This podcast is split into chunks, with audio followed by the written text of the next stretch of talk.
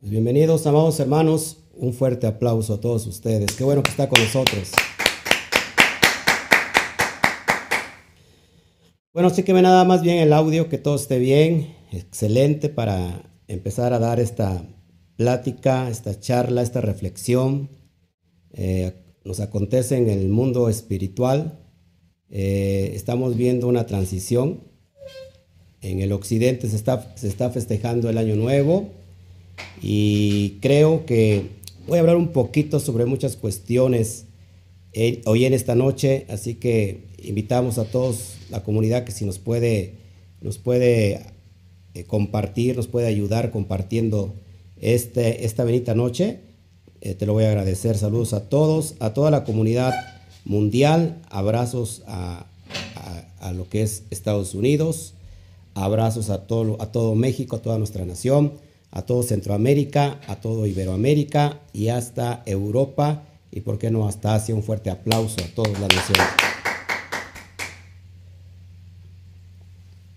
Bueno, amados, amados hermanos, hoy en esta noche quiero eh, abrir un poquito mi corazón y como gente responsable de aquel que está de alguna manera instruyendo la palabra, la Torah, yo quiero que, que esta noche eh, pongas mucha atención a lo que vamos a hablar.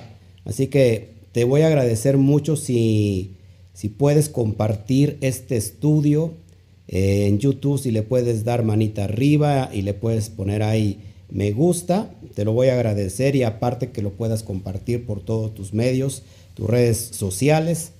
En realidad te lo voy a agradecer mucho y también los que están aquí en Facebook también, si le pueden poner me encanta y lo pueden compartir y lo pueden poner en sus grupos eh, que tengan ustedes de, de Torah, no importa donde sea que lo pongan, por favor. Es muy importante porque lo que vamos a hablar en esta noche creo que nos va a abrir un poquito o mucho el panorama en el mundo espiritual y es ahí donde yo quiero de alguna manera este, empezar. Eh, en el mundo occidental, repito, estamos celebrando, el, está, se está, bueno, está corriendo en el, el calendario el primero de enero, por lo cual, eh, el día de, ayer para hoy hubo una transición, una puerta que se abrió y que Occidente entró en este, en este año 2021. Y vamos a ver estas cuestiones, por qué eh, yo tengo que atender o no tengo que atender, qué es lo que tengo que hacer, qué es lo que no tengo que hacer. Y hoy en esta noche por eso le he puesto a este, a a este estudio como eh, reflexión, una reflexión de lo que es la esclavitud y de lo que es eh, libertad y libertinaje. Para eso te voy a acompañar, por favor, con todo tu corazón, si me puedes ayudar, con una oración, con una tefilá. La verdad, aparte estoy, estoy, muy conmovido porque, bueno, este, nunca uno deja de, conmoverse. Eh, hay una situación, eh, una necesidad de oración por la mamá de, de una amada congregante eh, Suni. Y bueno, pues hoy está pasando con, por esta prueba. Yo creo que al, ratito, más al, más al ratito cerrando el, el, ¿cómo se llama el estudio? Vamos a orar. Vamos a orar porque eso es lo que conviene y es lo que tenemos que hacer. Mi voz se escucha bien, no se escucha como la de hace 15 o 20 días. ¿Sí? Estamos bien, se escucha perfecto. Bueno, acompáñeme a orar por favor en esta bendita noche. Padre, te damos a ti toda la gloria. Gracias por este tiempo donde tú permites eh, congregarnos de una manera virtual y que juntos, Padre, podamos nosotros hoy ver en el mundo espiritual qué es lo que estás pidiendo, qué es lo que estás queriendo para, no solamente para tus hijos, los llamados así los Bene Israel, sino para toda la humanidad. ¿Qué es lo que está aconteciendo en este inicio de esta nueva temporada para el mundo occidental? ¿Qué es lo que estás hablando? ¿Cuáles, ¿Qué luces están encendiendo? ¿Cuáles son eh, esos llamados, esas alertas que tú estás poniendo alrededor de todo el mundo, Padre? Hoy queremos reflexionar, queremos eh, indagar eh, en los asuntos más, más profundos de tu palabra y que tú nos guíes, Padre, a toda verdad porque creo que sin tu verdad eh, nunca podríamos llegar a ser libres. Así que te doy a ti toda la gloria, Padre. Te doy a ti toda la honra por todo lo que estás haciendo en todo el mundo, alrededor de todo el mundo con, con este despertar, con este, esta conciencia fuerte que está haciendo despertar no solamente Efraín, no solamente aquellos que se, se, se dispersaron, sino a toda la humanidad. Así que Padre, hoy pongo mi corazón puesto con el tuyo para que tú seas el que hable en esta bendita noche, para que tú nos guíes y nos des tu luz en esta bendita noche de Shabbat. Agradecemos por el Shabbat, agradecemos Padre, eh, nuevamente te doy gracias por el Shabbat, aunque ya lo dimos hace un ratito papá a la entrada del ocaso, pero hoy estamos celebrando un Shabbat, un Shabbat especial como cada Shabbat, y hay un Shabbat eh, que cada, cada día de Shabbat hay una, una bendición específica, especial, una energía. Así que te doy a ti toda la gloria, papá. Instruyenos, guíanos y que hoy, en esta bendita noche, podamos seguir dando al blanco, Padre. Te damos a ti toda la gloria. Amén, amén, amén. Bueno, pues saludamos a todos los que nos están viendo ya de antemano. Gracias a todos, a Connie, a Yamel, que son parte de la comunidad virtual. Stephanie Medina igual. Patricia Páez a Colombia también. Gracias. Zulma Lucero, eh, Cira Zamudio, eh, Joseph Alcocer, que integra la comunidad de Utah, que ya se está ahí iniciando algo muy hermoso en Utah. Saludos a toda la comunidad en Utah, abrazos. Gracias Pablo Andrade también, que está en el norte de nuestro país, Consuelo González en Estados Unidos, Angélica Berrones, Ecuador, si no mal recuerdo, Rosario Vega, también de la comunidad de Utah, Mari Montañez, eh, saludos, Amada, Mari, eh, Santiago Vega, eh, Shabbat Santiago también de la comunidad de Utah, Normanica, qué bueno que estás con nosotros, Alberto Ramos, Verónica Rojas también, amada hermana, Verdita Palafox, eh, Reina Contreras, Israel Motamoros, qué bueno que están con nosotros, Joseph Sánchez, Shalom, amado hermano, y bueno, de este lado tenemos ya a, toda la comunidad también presente, Nacho, Isaac, que nos ve desde Guatemala, eh, Yaris, Yaris Lady, Plus, gracias, este, no sé dónde nos ves, Nelly Teis, Colombia, eh, ¿quién más? Abraham de los Santos, qué bueno que estás con nosotros, Isalín de Pimentel, Elizabeth Zárate, Sebachalón, Julián Andrés López, abrazos Julián Andrés y eh, Héctor, qué bueno que estás con nosotros, y Jessica. Bueno, pues a todos, a todos, a todos, sean bienvenidos en este tiempo, en esta bonita noche de reflexión que vamos a tener. Bueno, hoy quiero abrir un poquito mi corazón y vamos a eh, ir descubriendo paso a paso estos conceptos de lo que es la esclavitud, de lo que es la libertad y de lo que es el libertinaje. ¿Qué hacemos con estos conceptos? ¿Qué es lo que, qué es lo que representa cada uno de estos puntos y estos tópicos en el mundo espiritual? Y cómo saber descifrarlos y sobre todo para que al tiempo de este estudio estemos recibiendo esa luz, así como esta luz que me está alumbrando, y podamos nosotros discernir en qué área estamos, en qué área estamos de la esclavitud, de la libertad y del o el libertinaje. Y es una línea muy delgada que si no se traza, puede uno estar incurriendo en un lado o en otro. Bueno, amados hermanos, hablando en el sentido más elevado que es el SOT, Platicaba yo hace un ratito con mi esposa de este sentir que yo tengo y la verdad es que es un sentir muy fuerte y creo que en este, en este punto de transición eh, quiero, quiero eh, hacer notar algo muy, muy claro que yo me, está, me he estado dando cuenta de mucho de estos aspectos, que cada vez que nosotros nos estamos acercando a la verdad, en realidad estamos siendo libres. El, Mesías decía esto, conocerás la verdad y la verdad los hará libres. Y, bueno, ya hemos estudiado qué es la verdad anteriormente, pero hoy quiero, quiero que podamos entender esto, que no, que no me malinterpreten, que no me lo tomen a mal. Eh, creo que el sentir de todo aquel que instruye la Torah y que está basado en la Torah, y que luego el Padre Eterno le pone algo en su corazón para hablarlo, para comunicarlo, creo que éste tendría que hacerlo. No importa si a algunos les pueda caer bien, mejor o les pueda caer mal. ¿no? No sé si me explico. La idea es que Yo respeto mucho las opiniones de todos. Yo les respeto a todos ustedes, les amo tal como son. Pero eh, créame que mi mayor interés, quisiera yo que a todo mundo le agradara. Creo que el, humano, eh, el ser humano, tiende a querer agradar a medio mundo, porque se siente muy bien agradar a, a todos. Y la verdad es que yo quisiera agradarle a todos, pero no puedo. No puedo hacerlo porque si agrado a alguien, tengo que desagradar a, a, alguien más. Es decir, hay grupos que tengo que puedo agradar y grupos que no puedo agradar. Y bueno, no se puede alcanzar eso. Y yo, desde mi perspectiva, desde que yo inicié en este llamado hacia el Eterno, mi, ideología o mi idea es agradar siempre al Todopoderoso, Hashem. Y bueno, y si después de agradar al Eterno te agrado a ti, excelente. Pablo decía más o menos esto, si yo soy siervo, yo soy servidor de, del Mashiach, y si yo trato de agradar al, al hombre, pues no sería yo un siervo. Así que basados en esto, yo quiero hoy hablarte un poquito de todas las cuestiones que vamos conociendo en la Torah. Nos acercamos más a la verdad, nos acercamos más a la luz. Recuerden que la Torah es la luz, que cuando nosotros nos acercamos en realidad a la luz, todos los, ¿cómo se llaman? Las imperfecciones se nos empiezan a notar.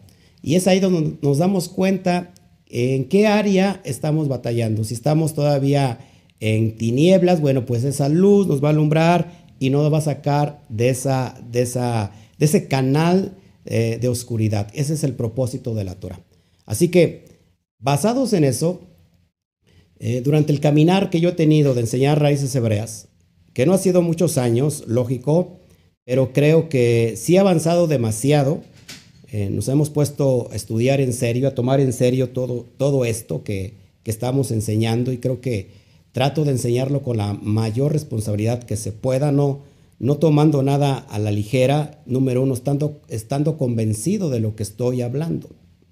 Eh, entonces, basado en eso, eh, hoy, en estos tiempos, me he dado cuenta con mucha tristeza, en realidad con mucha tristeza, cómo dentro de las mismas raíces hebreas la gente se está tirando, se está matando, se está peleando, eh, hay páginas que desacreditan a tal persona, y, bueno, hemos, he visto mucho, y también del lado, por ejemplo, del judaísmo, lo tengo que decir también, aunque no lo he escuchado de, de hermanos eh, judíos, yo los considero hermanos, eh, quizás ellos no. tengo, una, tengo un especial aprecio por un hermano judío que, que está viviendo en Tel Aviv. Le mando saludos si me ves, Nati Cohen. Este, y bueno, creo que esa es la, verdadera naturalidad del judío que ama, pero hay pseudo judíos o personas que no son judíos, que no son, ¿cómo se puede decir? Judíos, eh, ¿cómo, ¿cómo es la palabra? Este, Sí, no de sangre, sino judíos que, que sean verdaderos y que quizás abrazaron el judaísmo. Y bueno, he visto cómo, cómo le tiran a las personas de origen gentil, he visto cómo desdeñan, cómo rechazan a las personas que están creyendo en el Mesías eh, y sobre todo no pueden soportar a los cristianos. Y creo, amados hermanos, que si no tenemos la responsabilidad podemos caer en el otro extremo. Por eso hoy quiero hablarte de estos conceptos, que es la esclavitud en el mundo espiritual, porque si nosotros podemos alumbrar hoy a través de un, de un ejemplo, bueno, vamos a tomar el ejemplo de Israel. Recuerda que Israel estaba en la esclavitud. No sé si me, si me puedes, amor, si me puedes poner atención, si me puedes ver, porque, o te acercas más aquí para que te vea yo. Porque es que siento que le hablo al vacío, no estoy acostumbrado a hablar, a estar hablando solo, me siento, me siento como que hablo al vacío. Yo sé que del otro lado me están oyendo y me están viendo. Baruch Hashem por eso. Pero este, no sea amada si, si me puede hacer el favor. ¿Sí? Ok. Fíjate esto, esto es bien importante. Si tomamos el ejemplo de Israel, Israel estaba en la esclavitud por más de 400 años, vivía esclavo. Eh, el Eterno toma el plan de traerle redención. ¿Se acuerdan que hace ocho días vimos lo que es la, Golá y el Geulá? Golá y Geulá. Golá que es esclavitud, Golá que es, eh, ¿cómo se llama? Golá que es, eh, tiene que ver también con dispersión, tiene que ver con, con esclavitud y Geulá tiene que ver con redención. ¿Se acuerdan?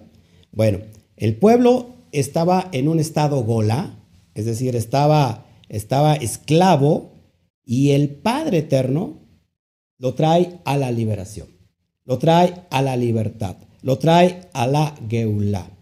Ya vimos hace, ocho días ese concepto de que tanto Golá, eh, que es exilio, si yo le aumento la Aleph, se convierte en Geulá, usando las mismas letras, solamente añadiendo el Aleph. Y bueno, pero hay otro, hay otro, hay otro punto que es el extremo de la esclavitud y es el libertinaje. Y es donde quiero enfocarme cómo ¿Cómo sé en qué área de mi vida? Acuérdate que estamos hablando de, la parte más elevada de la interpretación de la Torah, que es, que es eh, la parte Sot, la parte que tiene que ver con el alma. ¿Qué tiene que ver conmigo? Por ejemplo, recuérdense que Israel, si yo quito todos los personajes, Israel se puede aplicar a mi alma. Eh, el alma del hombre, el alma del ser humano viene a reposar en un estuche en un exilio llamado cuerpo. Para que el alma pueda ser libertada, tiene que dejar el exilio del Yetzer Hará, del cuerpo. Para eso necesita una redención. Eh, es así como el pueblo fue redimido, fue salvado.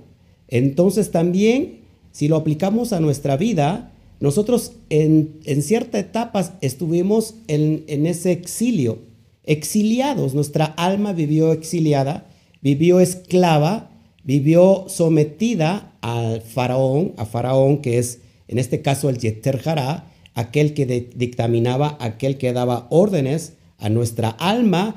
Eh, y, bueno, el alma vivía eh, a expensas y sometida a lo que ordenaba el Yeter Hará.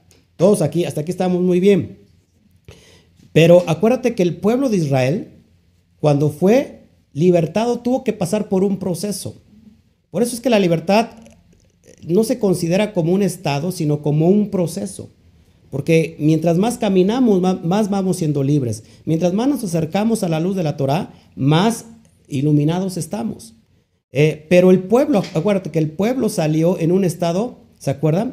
De corrupción, en un estado de tuma, en un estado de qué? De impureza espiritual, todos aquí, y bueno, ¿qué necesitaba el pueblo para ser libre? Porque una vez que el pueblo que fue esclavo por más de 400 años, cuando el pueblo sale de su esclavitud, recuerda que el esclavo no puede, no sabe qué hacer con su libertad. ¿Por qué? Porque no, no, no fue libre.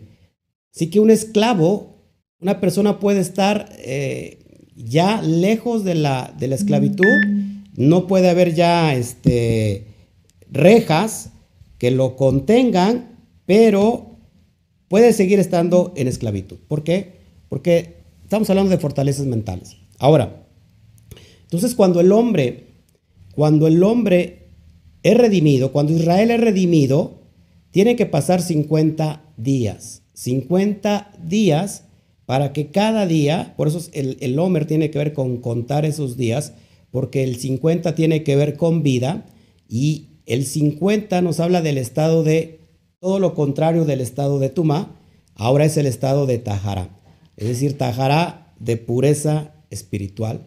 Y entonces Israel recibe eh, la Torah en Arsinaí para que esta constitución, estas leyes, de estas instrucciones para saber cómo vivir en libertad. Ahora, esto es muy, muy práctico porque todo en la vida tiene de equilibrio. Otro, otro subtítulo que yo le podría llamar a esta charla es el perfecto equilibrio en mi vida. El perfecto equilibrio en mi vida. Todo tiene que estar equilibrado. Cuando nosotros, ojo aquí, y es aquí donde voy a poner, a empezar a, a dar esos flachazos de luz para que puedas tú entender o podamos entender en qué área todavía estamos, en qué área, si estamos de un lado o estamos de otro, o estamos viviendo equilibrados. Entonces, lo más sano es vivir en el equilibrio. La esclavitud, que es el exilio, que es la gola, representa la religión. Todos aquellos personas que están defendiendo una religión, amados hermanos, están viviendo todavía en el exilio. Se atacan, eso lo vemos en el cristianismo. ¿Qué pasa en el cristianismo? Se vive una religión, hay muchas denominaciones y una denominación se ataca con otra. Eso es religiosidad. ¿Qué vemos en las raíces hebreas? Exactamente pasa lo mismo. Las raíces hebreas igual. Mucha gente todavía vive en el exilio, vive en ese Mitzraim, en esos, entre esos dos límites que no le permiten tener una relación con Hashem. Viven peleándose que por el nombre. Es que así no es el nombre. El nombre debe de ser así, debe ser asado. Y si tú no lo dices así como lo digo yo, entonces eres un hijo del diablo. Eres un hijo de Satanás. Eres, eres un brujo. Eres un hechicero. Y, bueno, y los otros dicen todo lo contrario. No, es que la verdad es que no es así el nombre. ese nombre que tú dices es, el nombre de un demonio. Es el nombre de una maldición. Y la gente se empieza a pelear. Aún en las raíces hebreas. ¿Qué nos está enseñando esto, amados hermanos? Que todas esas personas viven todavía en la esclavitud, viven en el exilio, viven todavía en el Golá, viven todavía en Mitzraim.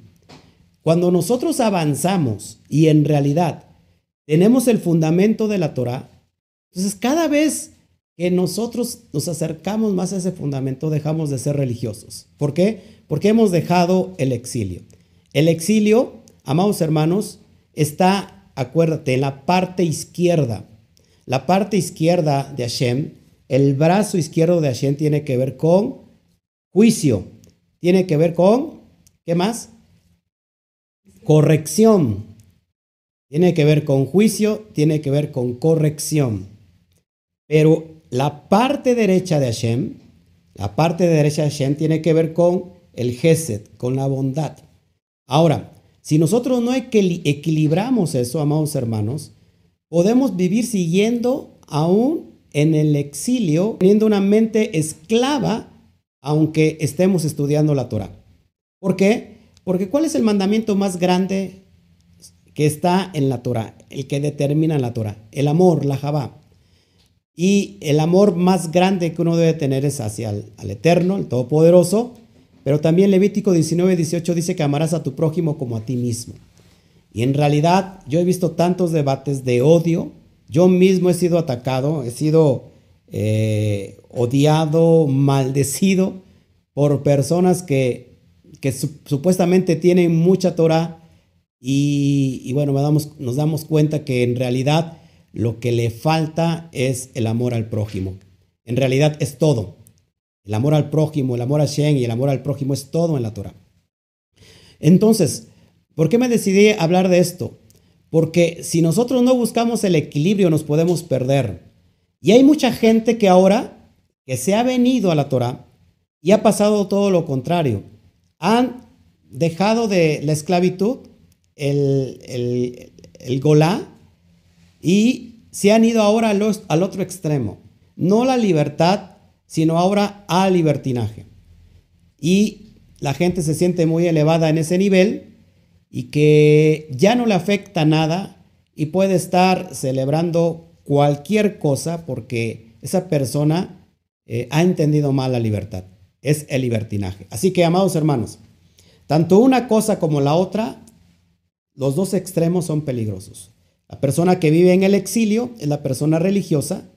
La persona que vive en el, en el Golá es una persona religiosa, por lo cual lo hace una persona peligrosa. ¿Por qué? Porque en ese estado de esclavitud no ama, no, no se, le ha dado la luz que, que debe de ser y odia, rechaza, persigue y en pocas palabras se vuelve un fanático, un fanático religioso. Del otro lado, del otro lado del exilio está el libertinaje. Es la persona que no sabe qué hacer con la libertad. Al no saber qué hacer con la libertad es que no tiene el fundamento de la Torah y entonces esa persona se va hacia el otro extremo donde empieza esto que es muy importante, lo relativo. Entonces, el extremo del, del, del Golá es lo relativo. Lo relativo te dice que todo en esta vida es relativo. El amor es relativo. Eh, la fe es relativa. El creer es relativo. Es decir, este tipo de personas que han perdido el, norte, que han perdido el fundamento, que han perdido la línea de equilibrio, van hacia el otro extremo y dicen, bueno, todos los caminos conducen a Dios. ¿Ha escuchado esa palabra de todos los caminos conducen a Roma? Eh, esto es muy peligroso porque para estas personas que se sienten supra iluminadas, bueno, pues todo, todo, todo, todo es Dios. El árbol es Dios, el sol es Dios, la luna es Dios, eh, la persona es Dios, todo es Dios, la naturaleza es Dios, la tierra es Dios. Eso se le llama algo relativo. El amor igual, bueno, hay que eh, amar a esto, amar a aquello, eh, y empieza todo a fluir de una forma relativa. No sé si estás entendiendo. Esto es bien importante que lo podamos ir analizando. Eh, esto, esto es bien, bien importante porque la persona que vive en ese, en ese estado de libertinaje empieza a hacer todo en la vida como una forma relativa. El creer, el amar, eh, es decir, bueno, yo creo en un Dios, en un Dios supremo, pero no me baso en, la creencia de los de los escritos de la Torah, porque eso ya es añejo, eso, bueno, fue inventado y creo que los dos puntos, amados hermanos, nos hacen mucho daño. Por eso es bien importante que, que quiero que, que ustedes entiendan mi forma de ver la Torah. Yo no, no trato de ser un fanático religioso, no me peleo con nadie, yo respeto todos los conceptos de las personas, aunque no esté de acuerdo, Jamás me vas a ver metiéndome en un debate y diciéndole a la persona, estás mal, eres esto, te hace falta aquello. Eh, al fin de a cabo, cada quien tiene su muro, eh, su muro de Facebook, sus redes sociales para expresarse. Estamos en pleno siglo XXI en la libertad de expresión. Amados hermanos, nunca me verás ah, metiéndome en un debate, porque si yo me empezara yo a, debatir con esas personas, bueno, entonces creo que estoy siendo todavía esclavo. Tampoco eh, me verás faltándole al respeto a nadie, a nadie, porque así debemos de ser.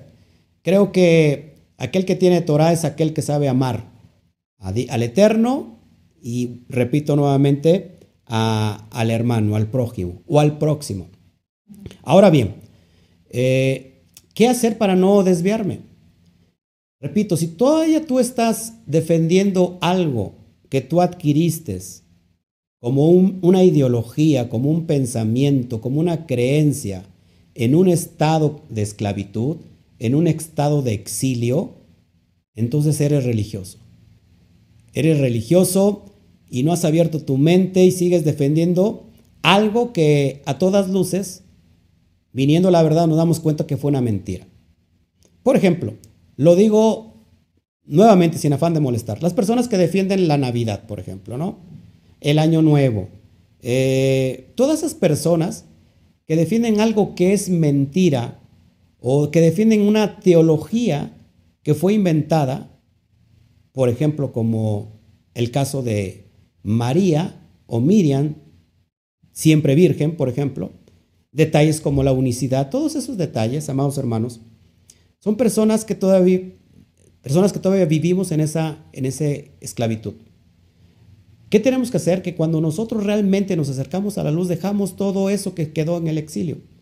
No podemos pensar en lo que teníamos en Misraín. No, podíamos, no, no, no podemos pensar ahora que en Misraín teníamos que comer, que teníamos carne, que teníamos aquello. No podemos desear lo que dejamos, porque supuestamente ya no estamos en, esa, en ese estado, hemos tenido una transición a la libertad.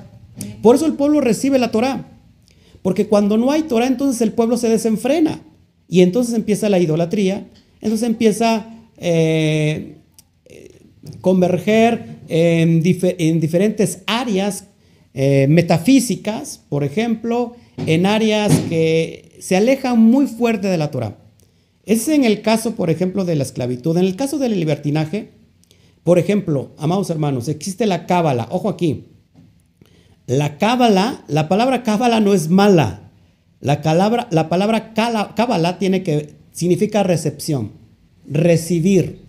Nosotros somos una vasija que podemos recibir bendición o no podemos recibir.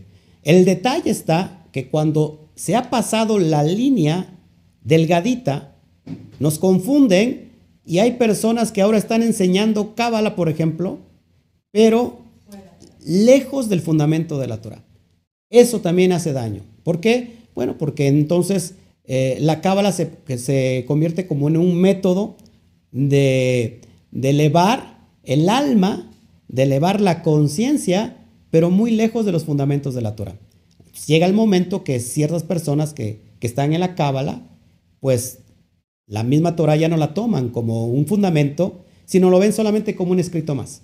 Porque esas personas para, para ellos eh, tienen el sentir de que ya transmigar, transmigaron, perdón, eh, o bueno, transicionaron, transicionaron, perdón, se elevaron en, otro punto, según ellos, y bueno, ahora este, solamente lo toman como un estilo de vida para bien sentirse eh, y dejan de ser completamente religiosos, pero se convierten completamente en libertinos.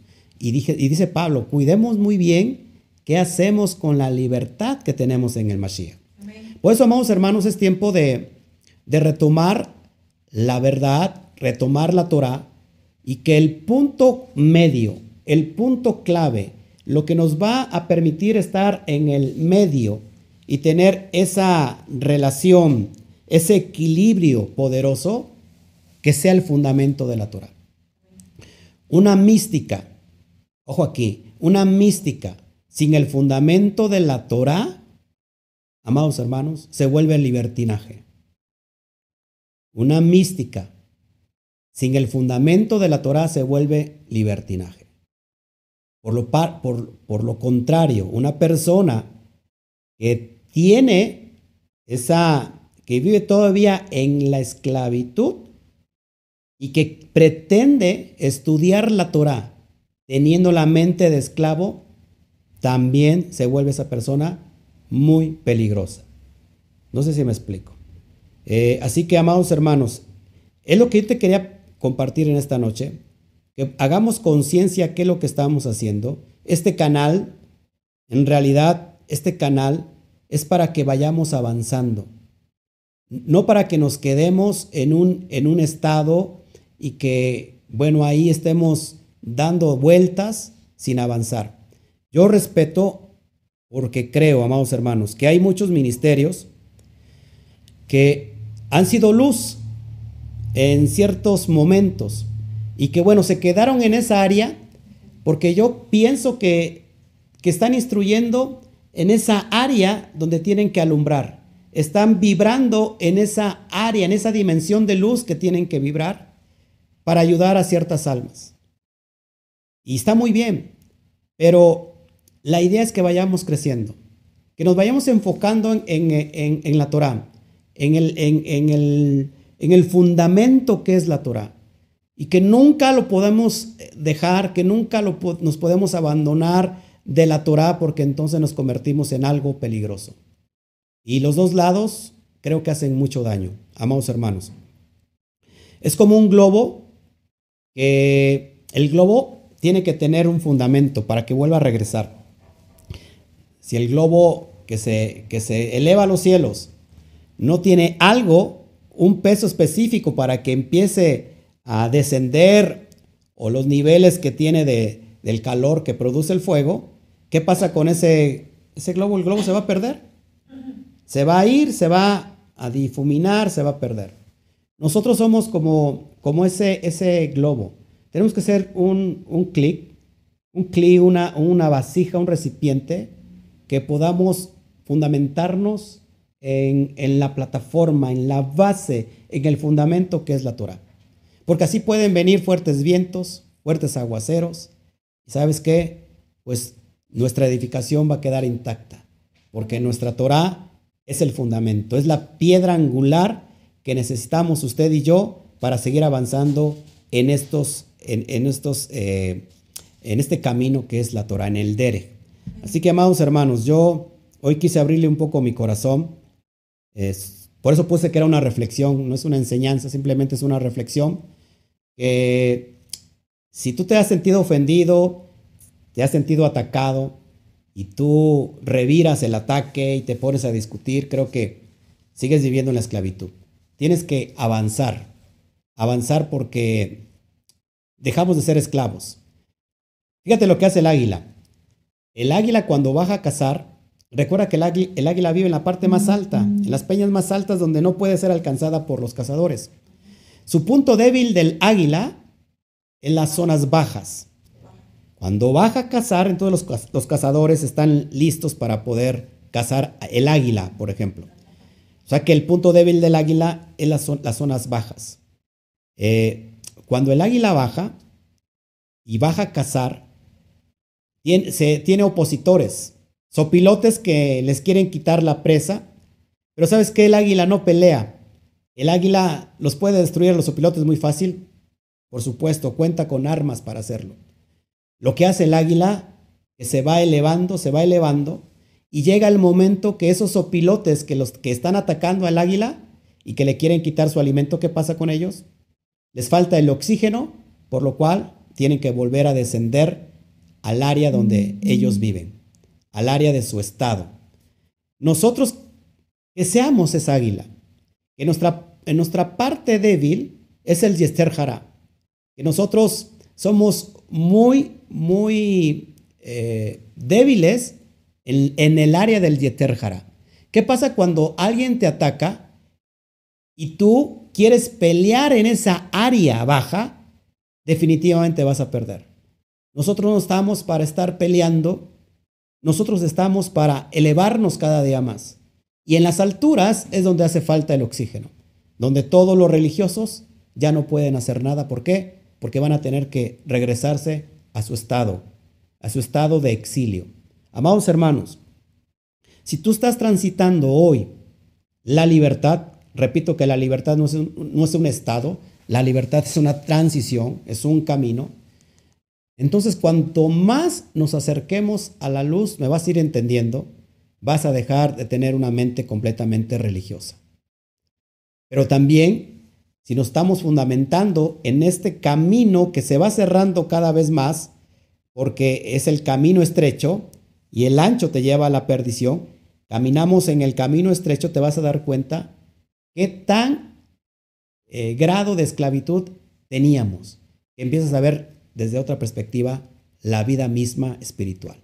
Y sabes que de ese lado también están en otro extremo de libertinaje, es decir, que se vuelven esclavos ahora de la libertad. No sé si me explico. De este lado eres esclavo porque no conoces la libertad, pero del otro lado te vuelves esclavo ahora de la libertad. Es decir, te has, te has vuelto esclavo del libertinaje.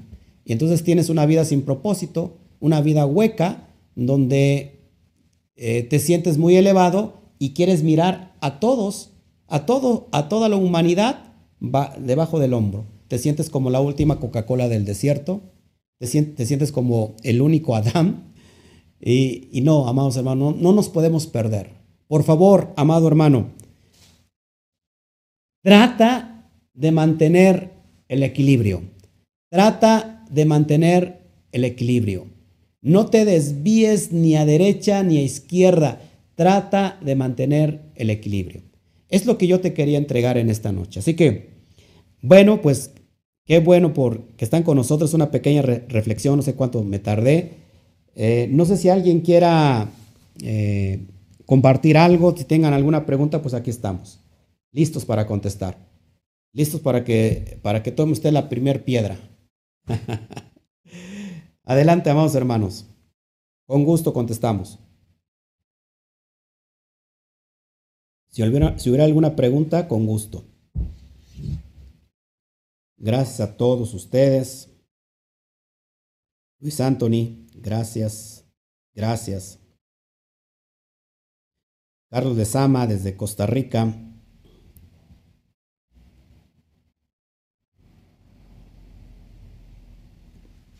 A ver.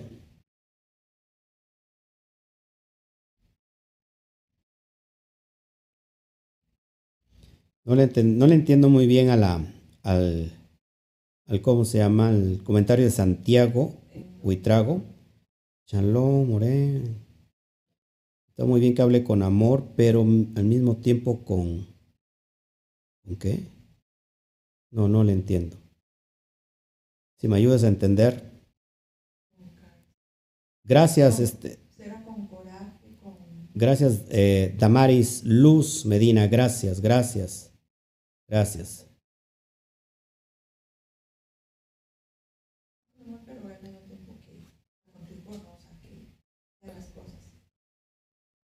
Mm. Gracias, Alejandro, Alexander eh, Alzate desde España, amado hermano. Qué bueno que nos están viendo. Bueno, si hay alguna pregunta, con gusto. Mañana vamos a hablar de las transiciones, de una transición de la Parashat 12, que cierra las, las Parashot de Bereshit. Y vamos a hablar de, de Vallejí y, vivió, y es una transición que tiene Jacob. Mañana lo vamos a ver, está excelente.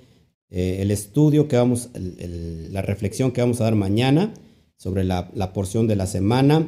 Y bueno, qué, qué, importantes son las transiciones, las puertas. Eh, ¿Se acuerdan que Jano tiene que ver con puertas? Janúa tiene que ver con puerta. Y bueno, eh, hay puertas que se abren, puertas que se cierran. Todo eso es lo que contempla y lo que estamos viendo hoy en este tiempo, en este tiempo de crisis eh, universal, la cuestión de, de, ¿cómo se llama? De, de la pandemia que estamos viviendo. Así que ánimo, amados hermanos. Eh, muchos están dando mensajes, híjoles, que después de oír un mensaje de esos te quieres quitar la vida. No, ánimo, vamos para adelante, echémosles ganas. Eh, sí, viene un tiempo muy especial también, yo lo creo así, pero es el tiempo de la confianza, es el tiempo de creer, es el tiempo de, saber dónde está, dónde, qué grado de emuná estamos viviendo. También mañana los invito, estamos iniciando la carta de Jacob, Santiago, Santiago el menor, hermano de Yeshua HaMashiach, y vamos a estudiar un poco el contexto histórico y nos vamos a meter a la carta por excelencia en cuestión de la fe. La fe en su máxima expresión es la carta de, Jacob, de Santiago, y vamos a ver, eh, hay conceptos muy claros que nos van a dejar eh, con mucha claridad sobre todo los conceptos que toma Pablo, eh, Romanos 3.8, que el hombre es justificado solamente por la fe y no por las obras. Santiago dice todo lo contrario, que el hombre es justificado por las obras y no tan solo por la fe. Mañana vamos a ver todos estos conceptos. Así que, Baruch Hashem, por todos ustedes. Si hubiera alguna pregunta, con gusto, por favor.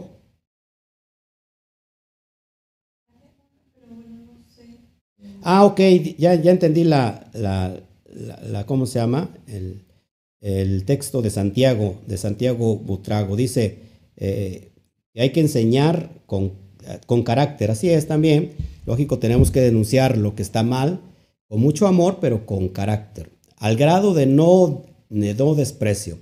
Este, es increíble, amados hermanos. Yo, yo lo digo este, con toda, eh, con ¿cómo se llama? Con franqueza.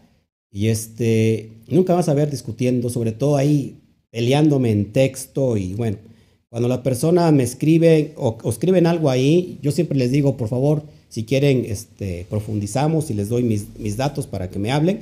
ya podemos hablar con toda tranquilidad. Pero he visto personas que, están enseñando la Torah, ojo aquí, hasta con groserías, ¿eh? Con groserías, o sea, cosas que yo, yo mismo me admiro, que cómo es posible que esas personas también tengan seguidores enseñando con groserías. Creo que una de las pautas en la Torah es eh, no, no la shonjara, es decir, no la maldición o la maledicencia. Eso tenemos que quitarlo, amados hermanos. Así que no te pongas a discutir, por favor. Y, este, y yo, bueno, yo acepto todos los comentarios los comentarios que son destructivos, pues de, plano, pues los elimino. Y, repito, si la persona quiere contactarme, con mucho gusto. No soy perfecto. No, o sea, aquel que diga que, que tiene la verdad, bueno, pues creo que está muy lejos de la verdad. Eh, el único que tiene la verdad es el eterno y para allá vamos. Allá nos vamos acercando. Pero no, no, no, yo no, no, nací para estar discutiendo. Se, me, se, roba el chalón y más en Shabbat. Así que, bueno, ¿quién más? Así es. ¿De dónde? En, Face. A ver. ¿Tú puedes ver? No, no, no, no. Ajá, dice, amén, así es hermano, yo me enteré con, me entré con un grupo de, de cinco y cuál decepción, hasta me gritaron, sí, sí, sí, no sé la pregunta. Ok, acá dice Romanos 8, 8, 7, por favor, bueno, vamos para allá. Ahí tengo una pregunta, me encanta que me hagan preguntas con el respeto debido, ¿verdad? Porque si no hay respeto, bueno, pienso que la persona sigue todavía en cautiverio, en exilio, y yo ya no regreso al exilio, ¿eh? Yo ya no, no regreso al, a la Golá, no, no regreso a discutir porque yo ya no estoy en esa área. Soy como, recuerda que tenemos que ser como el águila, elevarnos, no estar discutiendo algo que pues, no tiene sentido hacerlo. Así es, por cuanto los designios de la carne son enemistad contra Dios, porque no se sujetan a la ley de Elohim, ni tampoco pueden. Así es. El Yeter Hará, acuérdate, siempre va a ir en contra de, de, la Torah, en contra de, en contra de el Yeter no puede. Es enemistad contra, contra el Eterno. Así que, si me están entendiendo entonces el proceso, la persona que vive en el exilio vive dominada por su Yeter vive dominada por la carne, y aunque estudie la Torah, tiene enemistad con el Eterno. No sé si me explico. Eh, hace el Shabbat terminando, lo tengo que decir no para como queja, sino para dar un ejemplo. El Shabbat terminando, de repente llega un mensaje a mi inbox de Facebook y alguien que me agrede verbalmente diciendo que yo por qué tengo que, que compartir en su página mensajes de de, cristianos y de evangélicos. Por lo cual yo me sorprendí y lo saludé y le dije buenas noches. Bueno, ¿de qué se trata? Porque yo ni soy cristiano, ni soy evangélico, y mucho menos comparto en ninguna página. Lógico, comparto mis estudios en, en grupos donde he estado compartiendo y siempre me los aceptan. Entonces me llamó la atención, me metí a ver a la persona y era una persona que dice que es judía, eh, no sé si de Argentina, por ahí, de Uruguay, por ahí, ahí, muy este, pero no son judíos. Y, bueno, me insultó y vi el grado, el grado de, ¿cómo se llama? De, de, de estudio de la Torah y le dije, ¿sabes qué? Lleva a cabo el mandamiento más grande de la Torah que es amar a tu prójimo. Ama a tu prójimo como a ti mismo, Levítico 19, 18. Se ofendió más, me, me maldijo y bueno, pues ya después me, bloqueó y yo siempre lo traté con mucho respeto. Pero ¿por qué, amados hermanos, digo esto? Porque tenemos que tener respeto. Vas a encontrar personas que tienen otra, otro pensamiento diferente al tuyo. Y si tú a lo mejor te desesperas y, y los quieres tú alumbrar, nadie, ojo aquí, nadie puede salir de donde no quiere salir. No podemos sacar a alguien donde no quiere salir. No, no, o sea, la libertad se hizo para aquel que está anhelando la redención. Así que, amado hermano, no sé en qué grado estemos viviendo. No, yo te digo, yo no soy perfecto, simplemente me estoy acercando a la luz y la luz me está alumbrando. La, la propia palabra que es la luz me alumbra de darme cuenta el grado de, de imperfección que yo pueda tener, de impureza espiritual y si que la Torah que como es como un espejo donde nos vemos a nosotros mismos y nos vemos lo que está mal, fíjese esta preciosa analogía. La Torah es como el espejo y mañana lo vamos a ver en, en Jacob, en Santiago. Cuando una persona va al espejo, y está despeinada, ¿para qué se presenta al espejo?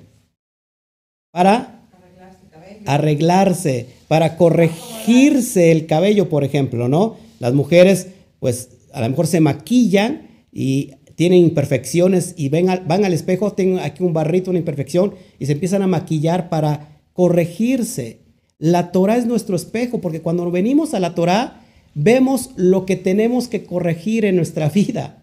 Y es entonces que la Torah se vuelve en nuestra corrección. Eh, nos damos cuenta qué tan mal estamos y eso que estamos mal tenemos que corregirlo. No somos perfectos. Por eso digo que la libertad no es un estado, es un, es un proceso de transición. Hasta que lleguemos al punto máximo. Y eso se logra avanzando con la emuná, con la fe. Así que, amados hermanos, tampoco nos vayamos del otro lado a decir que ya sabemos todo y que ahora eh, todos los caminos conducen a Dios. Eh, hay muchos que lo importante es, es la sustancia, no así el envase.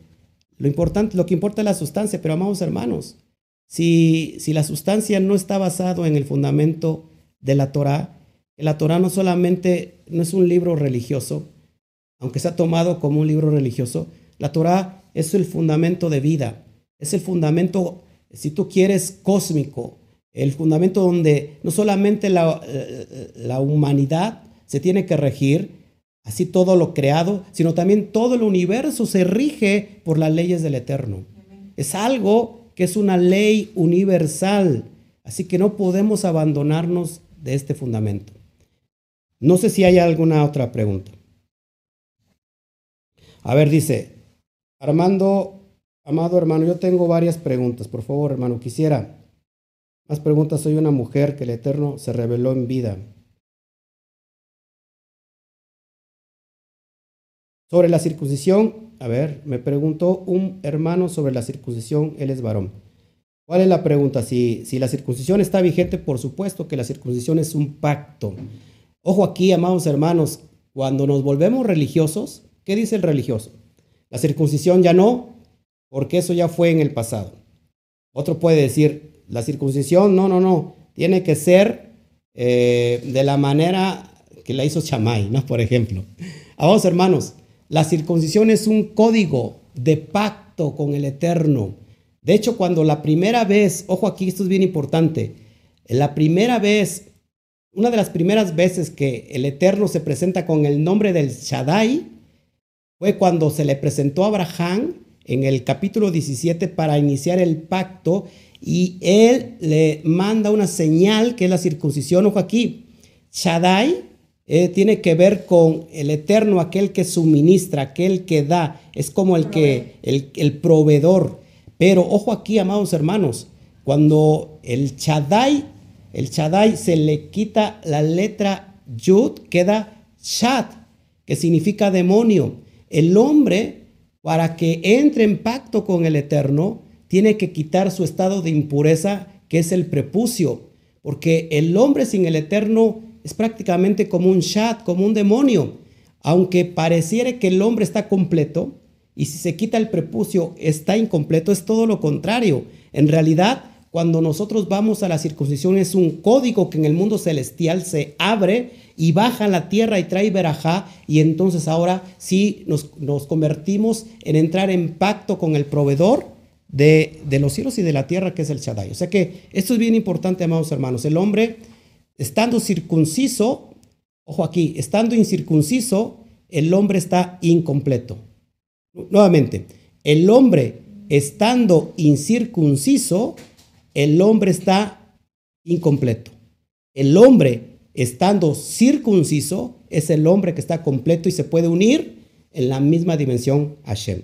Así que las personas que hoy están diciendo es que en el cristianismo, que se nos enseñó que la circuncisión era del pasado y bueno, hay hoy de raíces hebreas que están diciendo que también la circuncisión ya quedó en el pasado. En realidad es un código que usted y yo necesitamos. No solamente el hombre se circuncida, la mujer también se circuncida. Ya después voy a meter eh, en, en, cuestiones bien profundas de cómo es la circuncisión de la mujer. Pero bueno, ya lo veremos porque a veces no estamos como muy preparados para, para hablar de estos temas que son un poquito fuertes.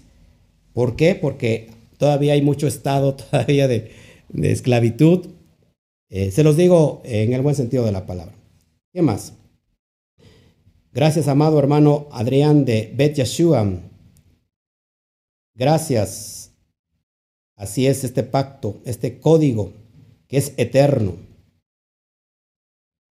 A ver, dice Patricia Paz, amado, mucho le hablo a las personas, les explico y se cierran de una manera impresionante, porque más que se les hable, no, no asimilan, no entienden y siguen en lo mismo que... Así es, amado hermano, o sea, que les digo que, que no podemos sacar a nadie de donde no quieres, de donde no quieres salir. Para, eh, para tener una redención se necesita un exilio, pero que en ese exilio estemos realmente añorando ser rescatados, ser libres de toda de todo este, ¿cómo se llama? De toda religiosidad. Ahora tengo que aclarar esto. Amada hermana, no sé, amada esposa, no sé si estás de acuerdo conmigo.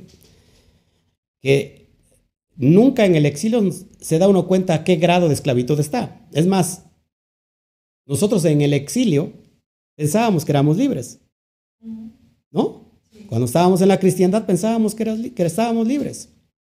Pero no nos dimos cuenta, sino hasta que nos vamos avanzando y nos acercamos más a la luz de la Torah, nos damos cuenta qué grado, en qué grado de, esclavitud estábamos. Pero también, amados hermanos, no solamente el cristianismo, y voy, y voy a ir quizás a tocar fibras, eh, también el judaísmo. En el judaísmo también hay grados de esclavitud. No sé si me explico, es que suena como muy complicado. O sea, porque puede decir la persona, pues ahora dónde voy? Si, si la, cristiandad vive en esclavitud y bueno, también eh, el judaísmo vive en esclavitud, ¿a dónde voy? Amado hermano, equilíbrate, porque también puede, puede pasar que entonces te vayas al otro extremo, que es completamente el libertinaje. Y entonces todo es relativo. Porque la relatividad te puede llevar a lo que, sea, lo que ha promovido, por ejemplo, la Iglesia Católica Romana, y, y lo que está planeando el nuevo orden mundial.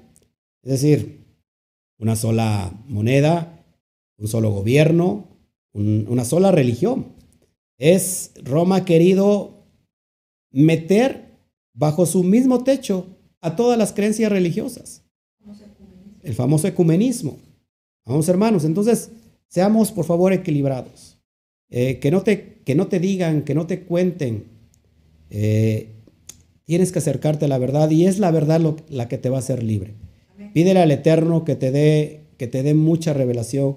Pídele al Eterno, suplícale al Eterno por esta paz, por este shalom, que te abra realmente esa, puerta de bendición para que podamos caminar y te vas a dar cuenta, quizás no ahorita, eh, pero quizás dentro de unos días, unos meses o un año quizás, qué tan lejos eh, hemos llegado. Y es lo que nos ha pasado a nosotros, te lo digo por experiencia.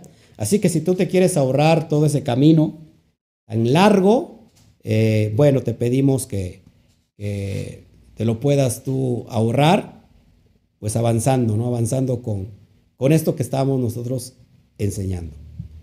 ¿Quién más? Eh, dice, ¿a qué tiempo después de estudiar la Torah debemos circuncidarnos? ¿Qué tiempo qué? O sea, una vez que estás estudiando la Torah, ¿en qué tiempo te debes de circuncidar? Una vez que estás estudiando la Torah, ¿qué tiempo ¿en qué tiempo te tienes que circuncidar? Bueno, el primero que tiene que pasar y suceder es la circuncisión del corazón. De nada sirve que sea al mes, que sea a los dos meses, que te vayas a circuncidar si no has circuncidado tu corazón. Lo primero que tiene que pasar Jeremías capítulo 36 es que tengas un corazón nuevo, un corazón circuncidado y, que después de eso vayas a circuncidar la carne.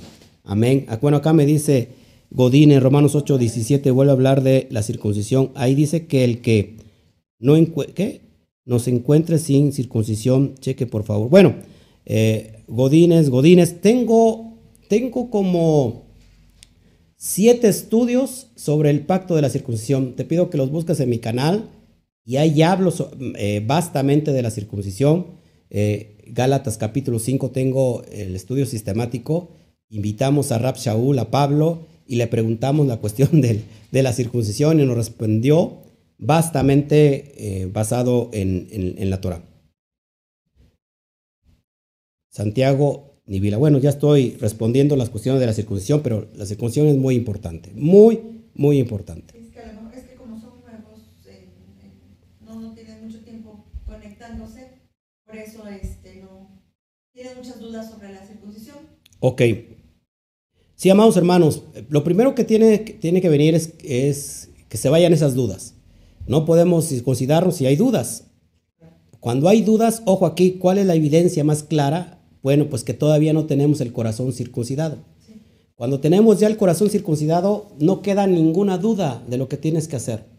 Porque si es un código de pacto, wow. Pero tiene que, que venir esa circuncisión. No solamente la circuncisión del corazón, de eso habla también eh, Zacarías, eh, sobre la circuncisión tanto del corazón como de la carne. Y ningún hijo del extranjero que esté circuncidado ni de corazón ni de carne pueda entrar al Beit Hamidash, al templo. Hablando en los tiempos postreros, amados hermanos, no puede entrar ningún incircunciso. Tanto, ojo aquí, ni de, ni de corazón ni de carne. Todos tienen que estar circuncidados. O sea que la, la circuncisión del corazón precede al de la carne. ¿Todos aquí? Amén. Amén. ¿Quién más? A ver. Así es. Así es, Luz María. El código de la circuncisión es igual al del diezmo. Eso es algo bien profundo, ¿eh? Súper profundo. Pero así es. Así es. Así es, completamente. Eh, Pablo dice, ¿qué opinas sobre lo que dice Judas que hay que contender por la verdad? ¿Que hay que contender por la verdad? Pues sí, o sea, yo aquí estoy contendiendo por la verdad. Pero no al grado de que yo me tenga que, que maldecir, no sé si me explico. Ahí, Judas no habla de maldecir, de, de decirte, sabes que tú eres un hijo del diablo, tú eres esto, tú eres, te vas a morir. ¿Por qué? Porque vivimos en un estado donde todavía estamos esclavos. ¿Cómo contendemos? Ojo aquí, como dice, eh, por ejemplo, la carta que vamos a estudiar mañana, Santiago, que lo pongamos por obra, que no seamos oidores sino hacedores, también lo dice Pablo, Romanos capítulo 2, no ser hacedores, oidores nada más, sino hacedores de la ley.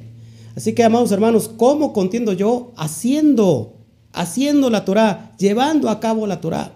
Y, y tengo que anunciarla con, con carácter, como decía alguien aquí, pero también con mucho amor. Y si la persona no lo quiere, tampoco yo le voy a obligar a punta de cachetadas bíblicas, a punta de bibliazos, porque entonces yo también estoy en un estado de esclavitud, amado hermano. Entonces, contendamos por la fe, lógico, lo estamos haciendo. Yo soy uno de los mayores contendientes de la emuná, pero con las reservas de, de- de- respeto, de amor, porque de alguna manera es, es mi prójimo. Y bueno, de alguna manera también yo a veces caí en el exceso y quizás algún día eh, lastimé a alguien, amado hermano, pero estamos recapacitando. No significa, ojo aquí, ¿cómo es la palabra, amada? Que cuando tú, o sea, no significa que por no, que porque hay amor, significa que vas a solapar. O sea, no estamos aquí para solapar nada que esté en contra de la Torah, pero tenemos que entender que esa, esa persona vive en ese estado y que para él esa- es- ese estado, eh, él en ese estado se siente libre aunque esté en esclavitud. ¿Qué más, ¿Qué más le vamos a hacer? Así que hagámoslo con mucho respeto, amados hermanos. Seamos ese, ese, eh, ese ejemplo de, de, de este, ¿cómo se llama? Se me, va el, se me va el nombre de tantas cosas que tengo en la cabeza, eh, de- del, del del buen samaritano. Seamos ese buen samaritano. Creo que, que tiene que ver con todo lo que es el buen samaritano.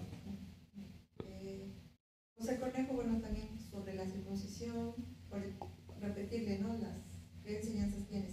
Y sobre la Hadashah dice que, donde dice que el, el qué, el sabe algo, el que sabe algo, hágase como que no lo sabe.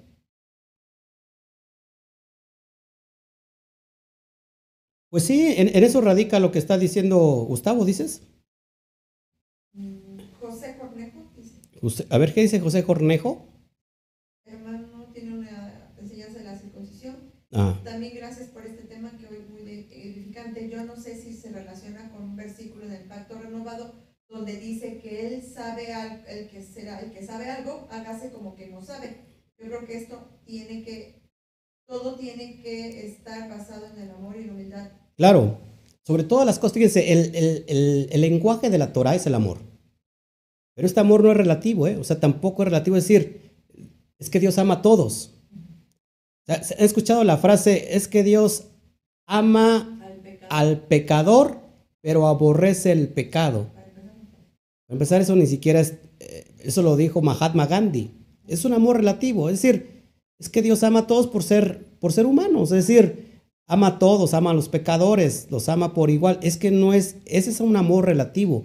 El amor que yo estoy enseñando es el amor que es fundamental en la Torah, es el respeto. O sea, si tu hermano está en esclavitud y, la, idea de que, que, tú tienes que tener es ayudarle a salir de la esclavitud, no a maldecirle, no, no a, pisotearlo, no a que venga ese odio. Eso es en contra de la Torah, ayudarle. Si el hermano no quiere salir, bueno, pero no significa que tampoco lo tengas que, hacer sin carácter, lo vas a hacer con carácter, pero con mucho amor. Creo que es lo más básico que, que existe la humildad. Y, amados hermanos, este, no caigamos en los excesos. No caigamos en los excesos porque si no nos vamos a ver tan mal. Acuérdate que el sabio, el sabio es el que guarda silencio. Es como, imagínense, yo me pongo a pensar a veces. Yo no reviro cuando me, escriben mal. Yo no, yo no les escribo porque para empezar me da mucha flojera estar escribiendo. Pero el sabio calla. Fíjense, el callar no siempre es otorgar. El sabio sabe que no puede bajarse a discutir. Es como el águila. No puede pelear en las áreas bajas. Lo único que tiene que hacer es elevarse. El el sabio calla. Yo estaba pensando esto, en esta, en esta idea. Es como si a mí alguien me viene y me dice ignorante.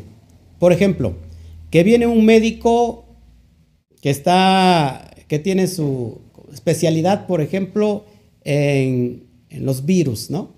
Y me dice a mí, ¿sabes que tú eres un ignorante?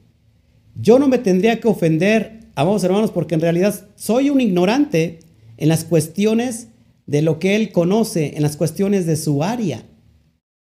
Y si yo le diría, ¿sabes qué? Tú estás mal porque este virus no es así, sino se desempeña asado, ¿qué va a pasar con ese especialista que me ve? Primero le va a dar mucha vergüenza ajena. Y, y no se va a poner a discutir conmigo. ¿Por qué? Porque yo soy un ignorante y no va a perder el tiempo tratando de convencerme a mí que, en mi estado de ignorancia quiero defender algo que no sé. Lo mismo pasa en las cuestiones de la, de la bendita Torah. Personas que todavía viven en mucha ignorancia y se quieren poner a discutir. ¿Qué, ¿Qué, hace una persona en realidad sabia? ¿Qué hace un judío sabio? Un judío sabio, para empezar, nunca contesta o siempre contesta con otra pregunta. Y es ahí donde se inicia el debate, pero el, el debate bueno. Y, y cuando de plano la persona está encerrada en su, en su, en su gola, en su exilio, ¿qué es lo que tienes que hacer? Sé como el águila.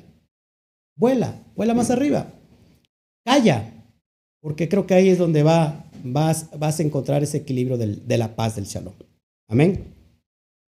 Bueno, no sé si hay, hay algo más.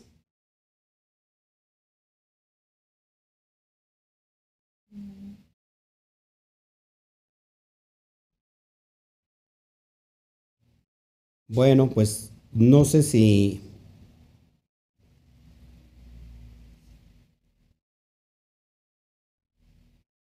A ver, bueno, esta es una pregunta, con esta, con esta pregunta que me está haciendo Santiago Nibia, la contesto porque ya me la habían eh, eh, preguntado en la semana y con esto cierro la transmisión. El hermano Santiago Nibia, bueno, que no sé de dónde nos escribe, dice así, hermano, disculpe, Dice, o sea, los pastores que han muerto y no fueron circuncidados, ¿qué pasa con ellos? Bueno, creo que es una pregunta muy fácil y muy sencilla de contestar. Vamos al contexto. Acuérdate que, que para empezar, el tiempo que estamos viviendo ahora, marcado por este siglo XXI, que yo lo estoy llamando así, como el tiempo de elevar la conciencia, elevar el conocimiento. Esa es, una nueva era donde la conciencia va a ser elevada. Recuerda que hay un texto de Isaías donde dice que, o de Jeremías, que ya nadie enseñará a su hermano, porque ya estará muy clara la Torah. Estamos en un grado de nivel de conciencia, de elevación espiritual, donde la luz nos está llegando.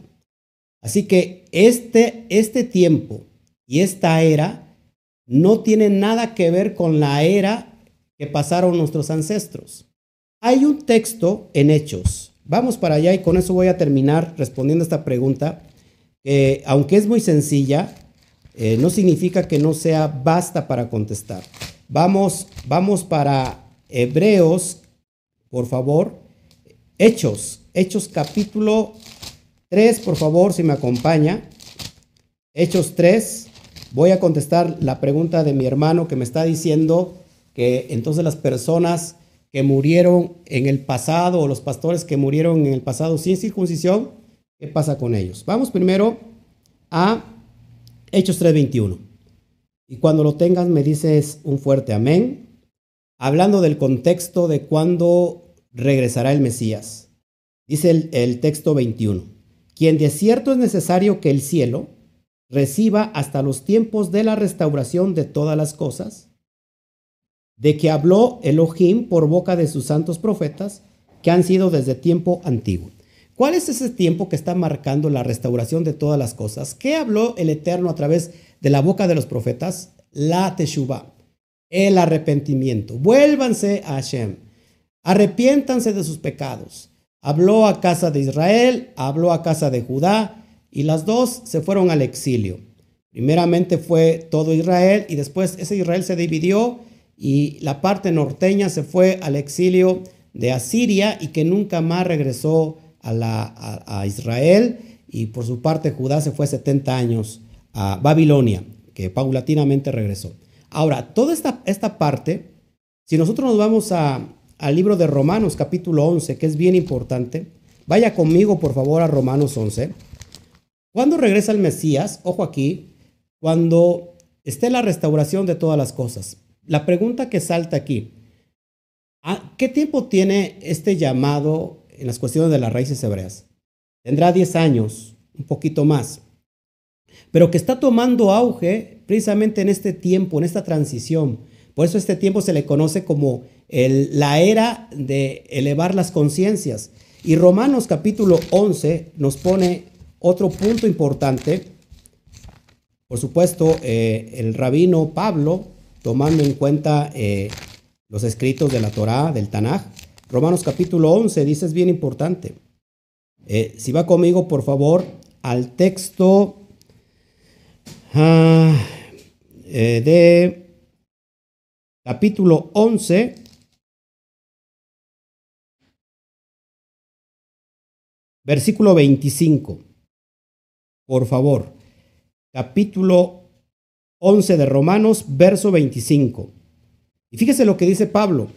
Porque no quiero, hermanos, que ignoren o ignoréis este misterio, este sot, para que no seáis arrogante en cuanto a vosotros mismos, que ha acontecido a Israel, ojo aquí, es decir, a los judíos, endurecimiento en parte hasta que haya entrado la plenitud de los gentiles. La palabra plenitud de los gentiles es la palabra en hebreo melojagoín. Esto es bien importante, amados, porque a Pablo se le revela un misterio, un sot, y dice en Efesios 3:3, ¿cuál es este misterio? Bueno, que, que también los gentiles son parte, son herederos de la promesa del Eterno. Y se acuerdan que Mashiach andaba buscando a las ovejas perdidas de la casa de Israel. Ahora aquí esto es bien importante, amados hermanos. Este tiempo se está cumpliendo ahora en tiempo y forma. La plenitud de los gentiles está entrando ahora. Ustedes y yo somos parte de ese remanente está regresando, que está haciendo Teshuvah. Es el hijo pródigo, está volviendo en sí y que ha dejado eh, el mundo, que ha dejado eh, las, todo lo que tiene que ver los apegos del, mundo, se está volviendo a la casa de su padre. Está sucediendo ahora, pero ¿qué pasa entonces con las personas que en el pasado no conocieron esto? Eso es muy importante y lo, y lo relata el, el propio Pablo, el propio Saúl, en capítulo 2 precisamente de Romanos, vamos para allá, en el capítulo 2 del verso 12 en adelante. Romanos 2, 12 en adelante. Y esto es bien importante, amados hermanos, porque yo también me hacía esa pregunta. Mi abuelo fue pastor de alguna otra manera, murió amando el Evangelio y, y bueno, ya no está en, este, en esta dimensión, se fue. ¿Qué pasó con todos esos creyentes que fueron honestos, que no conocieron esto? ¿A dónde están? Es muy fácil. Y Pablo nos da, este, nos da luz a esta pregunta. Dice el verso 12, porque todos los que sin ley, ojo aquí, porque todos los que sin Torah han pecado, hay que conocer el punto de lo que es pecado. Pecado es transgresión a la ley. Primera de Juan 3:4 dice lo que es el pecado. Dice, porque todos los que sin ley, sin Torah han pecado, sin ley también perecerán.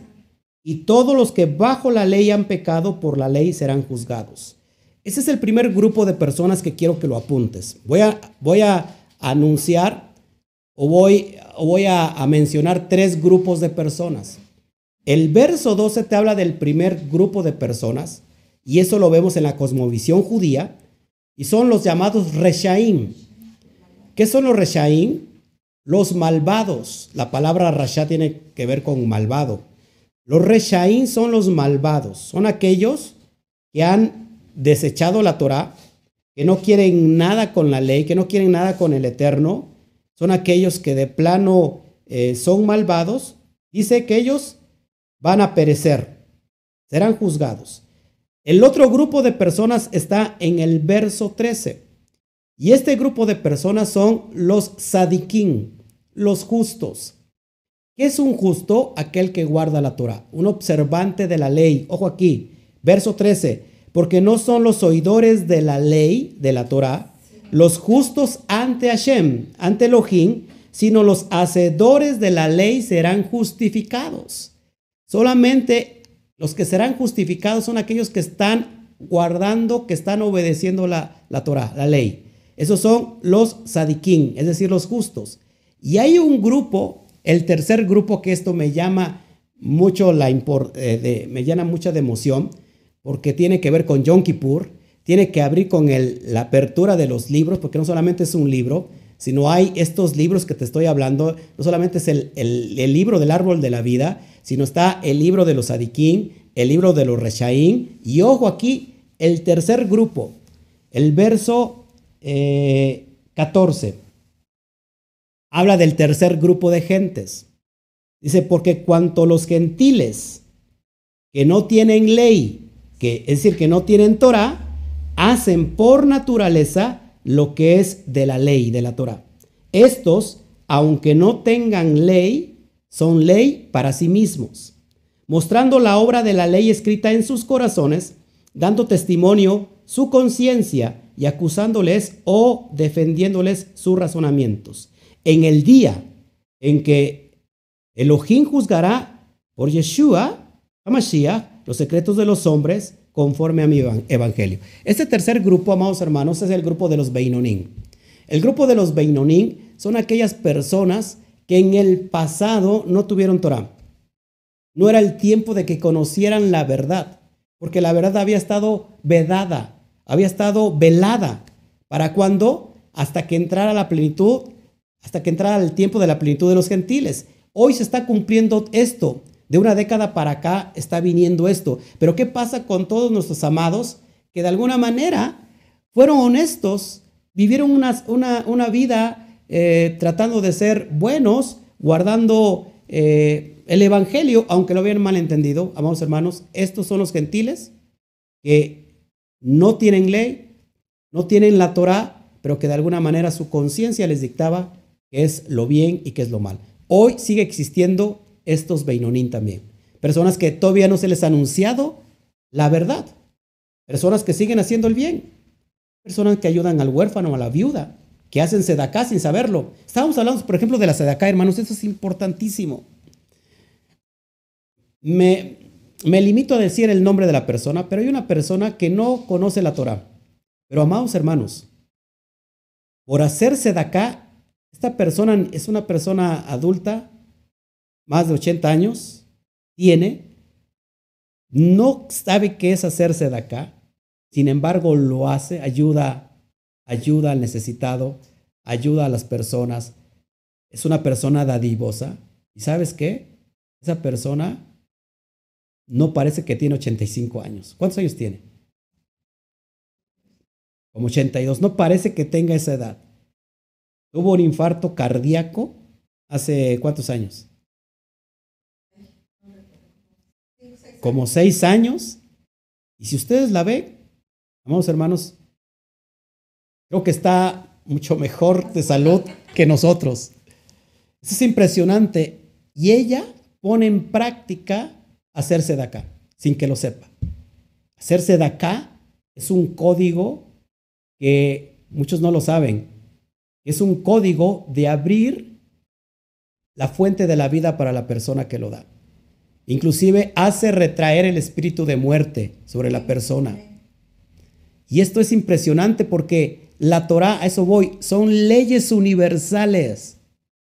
Que la persona lo está haciendo sin saber que lo está haciendo, pero de todos modos el Eterno lo, lo, ¿cómo se puede decir? Lo premia, porque son leyes que se activan y de alguna manera tienen respuesta. Y la persona no lo sabe. Esa persona, amados hermanos, sin tener Torah, tiene su ley que está en, en el corazón. Tiene su conciencia le está dictando todo esto. Por eso decía Pablo que nuestra conciencia no se cauterice, porque cuando la conciencia se cauteriza, es decir, pues ya todo nos, se, nos resbala. Es por eso que entonces, amado hermano, que me preguntaste de, la, de los pastores que murieron. Bueno, van a ser juzgados, se van a abrir los libros y de acuerdo, ojo aquí, de acuerdo a sus acciones, serán juzgados. El Eterno, recuerda, tenemos un Dios, un, un Elohim justo.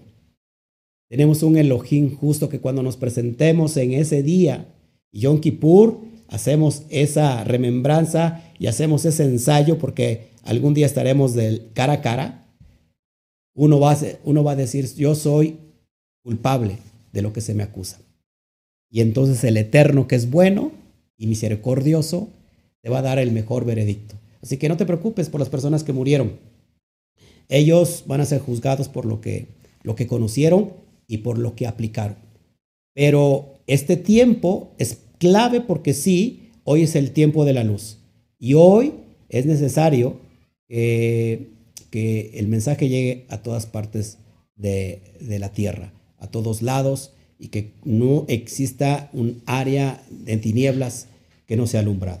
Así que, amado hermano, así que hoy preocupémonos nosotros por lo que estamos haciendo o por lo que dejamos de hacer.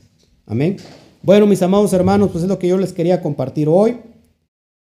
El día de mañana, repito, vamos a estar, eh, espero que esté muy pendiente, el día de mañana estamos, salimos a las 12 del mediodía, eh, iniciamos con la carta, el estudio sistemático, la carta de, de, Jacob, de Santiago, el hermano menor de Yeshua, conocido como, como eh, Jacob Hasadik o Jacob el justo.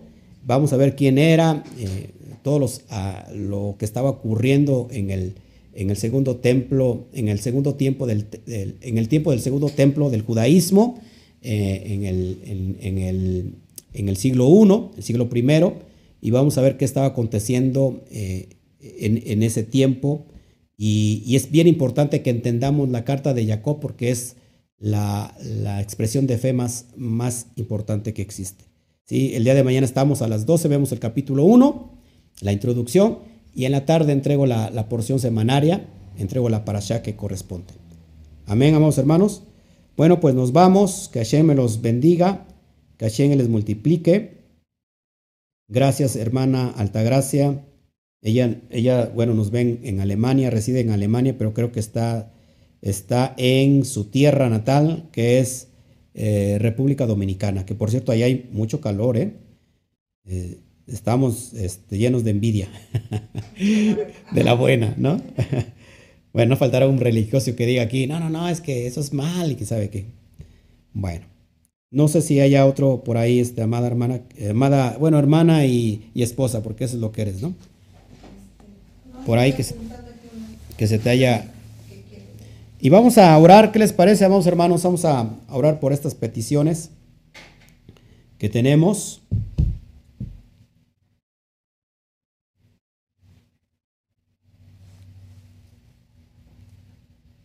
Gracias. Bueno, Santiago Nibia nos ve desde Bogotá, Colombia.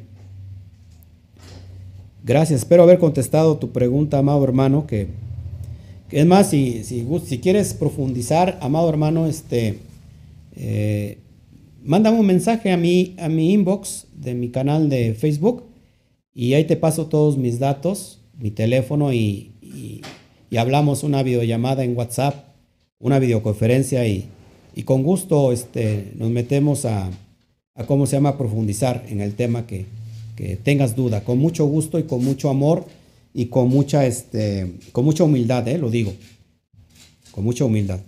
Gracias Julián Andrés, gracias. Gracias por tus comentarios. Bueno, oramos por las peticiones. Gracias. Vamos a orar.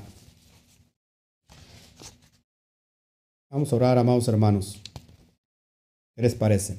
En esta bendita noche de Shabbat, donde está bajando una, una especial bendición, una verajá especial, está viniendo hoy, en este tiempo de transición.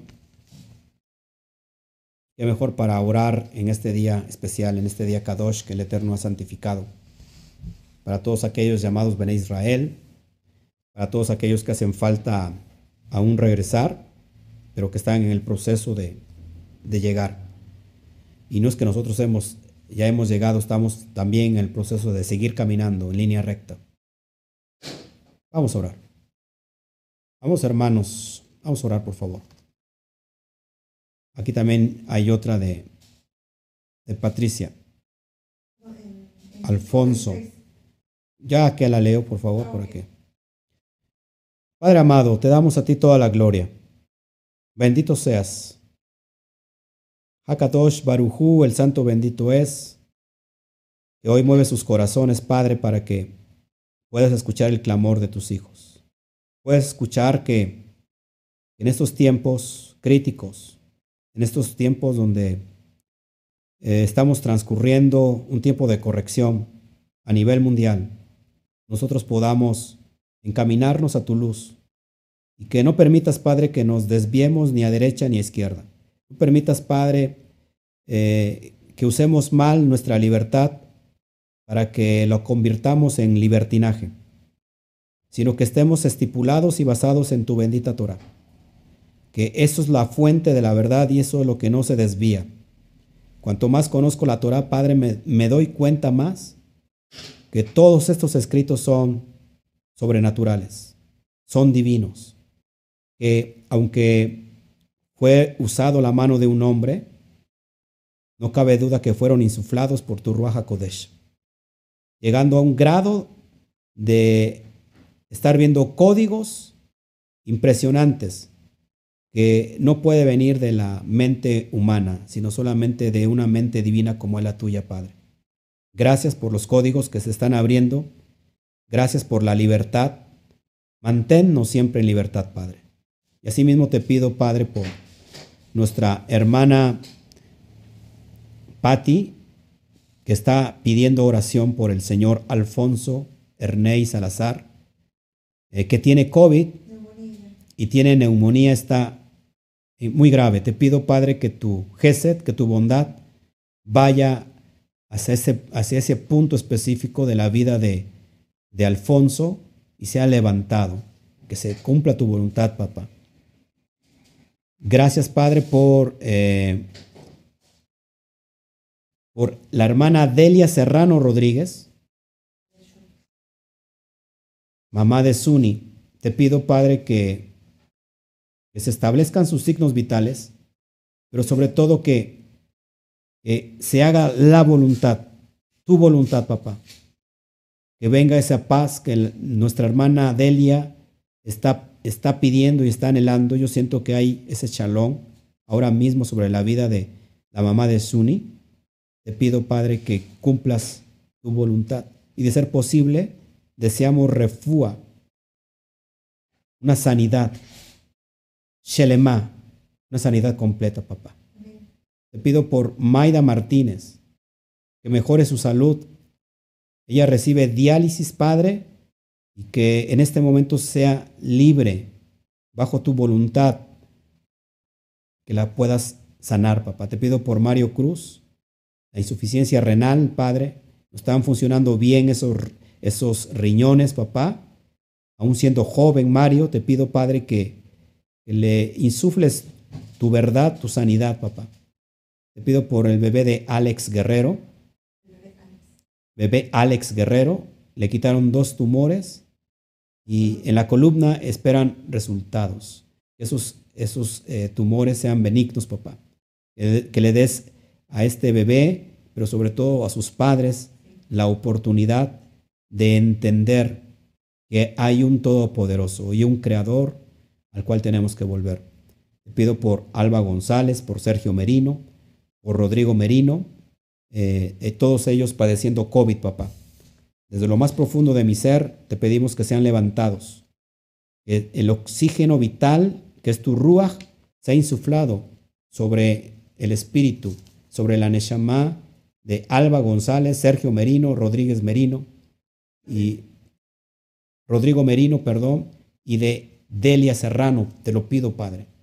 Te pido por Andrea Ailí Domínguez Montañez, ese, ese, dolor de cabeza, esa jaqueca, Padre, que puedas, que pueda ser hoy librada, Padre.